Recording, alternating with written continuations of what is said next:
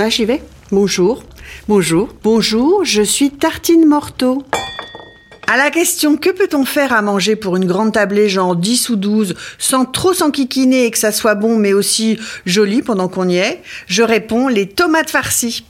J'aurais tellement aimé être la personne qui a inventé ce plat. C'est tellement simple, tellement bon, tellement fastoche.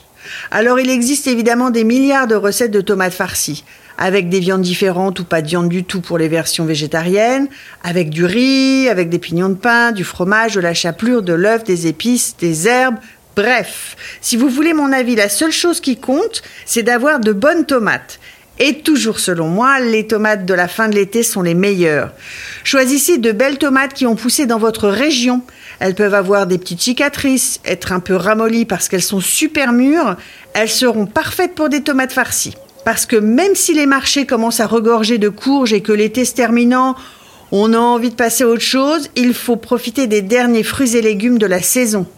Vous allez en manger tout l'hiver des potimarrons, ne soyez pas trop pressés. Donc, voici la recette des tomates farcies, ou plutôt une recette de tomates farcies.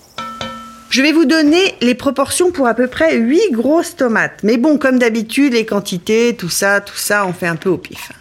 Donc, il faut couper le chapeau aux tomates et les creuser avec une cuillère à soupe. Vous gardez la chair que vous mixez avec un peu d'huile d'olive et du sel. Ensuite, vous salez l'intérieur des tomates et vous les retournez pour qu'elles rendent un peu d'eau.